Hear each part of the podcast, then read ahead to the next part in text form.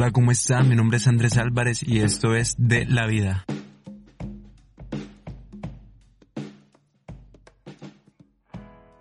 Hola, ¿qué más? ¿Cómo están? Espero que estén bien. Bueno, quiero sacar un podcast que se titula Soy bueno. ¿Cuántas veces no nos hemos sentido que tal vez eh, en momentos de la vida no nos salen bien las cosas y, y creemos que somos malos, creemos que no servimos para algo, creemos que tal vez estamos haciendo algo que, que no es para nuestra vida que creemos que tal vez nos equivocamos de carrera y que no estudiamos lo que verdaderamente debimos haber estudiado. Y quiero iniciar con esa frase. A veces la parte más difícil del viaje es simplemente creer que eres digno de él. Miren, seamos sinceros, todos somos víctimas de nuestros propios pensamientos, somos groseros con nosotros mismos. Por ejemplo, yo cometo un error o me alejo de mis expectativas y en vez de considerar que eso es un aprendizaje, eh, dejo las cosas tiradas. A mí me ha pasado mucho eso. Y no sé si a ustedes les ha pasado, pero, pero bueno, eh, creo que sepa que todo hace parte de un proceso. Y creo que todos esto hemos tenido días malos y en momentos en los que dudamos de, de todo, de todo, de lo que hacemos, del trabajo, de si estamos con las personas correctas. A veces está la misma presión de los compañeros, de la familia, el trabajo o la presión de la sociedad. Yo creo que con eso ya es suficiente porque porque nos hace sentir muchas veces rotos, que, que no valemos si no tenemos un trabajo correcto, una relación, un estilo de vida, unos logros a cierta edad, sencillamente creemos que no somos nadie. Que cuando han escuchado la frase de que del que no salga aquí no es nadie, no existe, creo que era un programa de televisión. Y así nos sentimos, ¿no? Si no tenemos eh, tal vez fama, no tenemos un buen trabajo, creemos que no somos nadie si no tenemos ciertos seguidores en Instagram, hasta por eso. Pero quiero que entienda que que no es cierto, que eso no es cierto, eso es una mentira. ¿Y qué podemos hacer para, para esto? Para, digamos, cuando estemos en un momento así, queramos cambiar de pensamiento de algo negativo a algo positivo. Cada vez que usted se sienta así, rápidamente escriba un pensamiento opuesto a lo que está pensando. Algo que, que, que eche por tierra esa negatividad. Recuerde esto, nadie lo está haciendo mejor que usted porque nadie lo puede hacer mejor que usted. Entienda que usted está andando su propio camino y cada quien vive un proceso diferente, no se compare con ellos ni con las circunstancias que tal vez ellos puedan estar viviendo. Olvide las cosas que ellos hacen y logran, o sea, no se enfoque en los demás, enfóquese en usted mismo.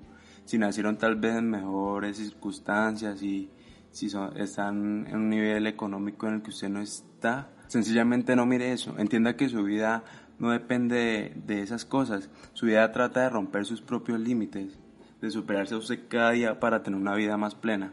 Yo creo que cada persona, cada persona está donde tiene que estar. O sea, creo que donde estamos ahorita es, es un paso necesario. A veces evitamos experimentar en el lugar donde nos encontramos porque hemos desarrollado como una creencia de que ese lugar es donde no queremos estar, pero la verdad es que es donde donde nos encontramos es necesario que nosotros estemos ahí exactamente para llegar a donde queremos ir mañana. Hay otra cosa, todo está uniéndose, tal vez no de una forma inmediata, pero sí de una forma gradual. Todo lo que le está pasando en la vida tiene un sentido. El sufrimiento tiene un sentido y yo creo que es importante que superemos eso que quiso dañar nuestro corazón porque muchas veces no olvidamos ciertas cosas y estas cosas como que nos atan y nos aprisionan. Pero nunca olvidemos que, eh, que esas cosas nos enseñan algo, nos hacen crecer cada día más. Hay una frase que, me parece muy chévere. El dolor es parte del sufrimiento, es una parte por la cual casi nadie quiere pasar, nadie quiere pasar por el dolor, pero yo creo que es la más importante, porque así como dicen, sobre fuego se forjan los metales para llegar a ser espada.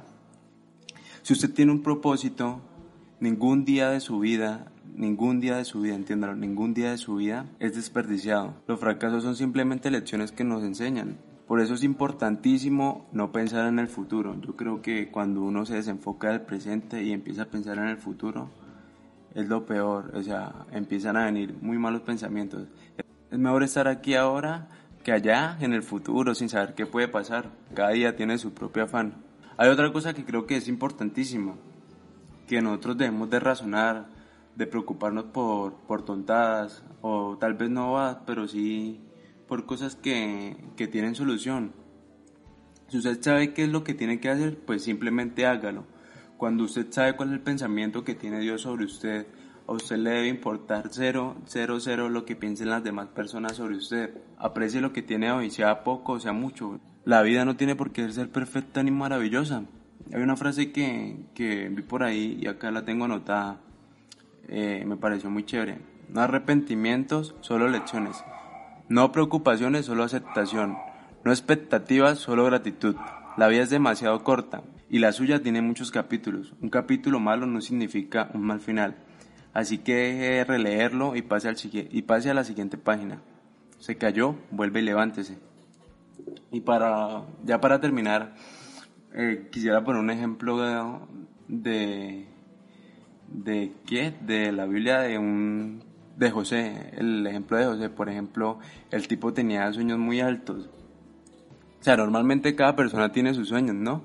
Eh, cada quien quiere ser un empresario, cada quien quiere tener una profesión, un trabajo estable, cada quien quiere tener su, su, digámoslo así, éxito, pero este tipo era diferente porque él, él tenía sueños y los sueños de él no eran exactamente sueños que, que él tenía, sino o sea, que él quería, sino que eran sueños directamente de Dios, que iba a ser gobernante, que iba a gobernar una nación.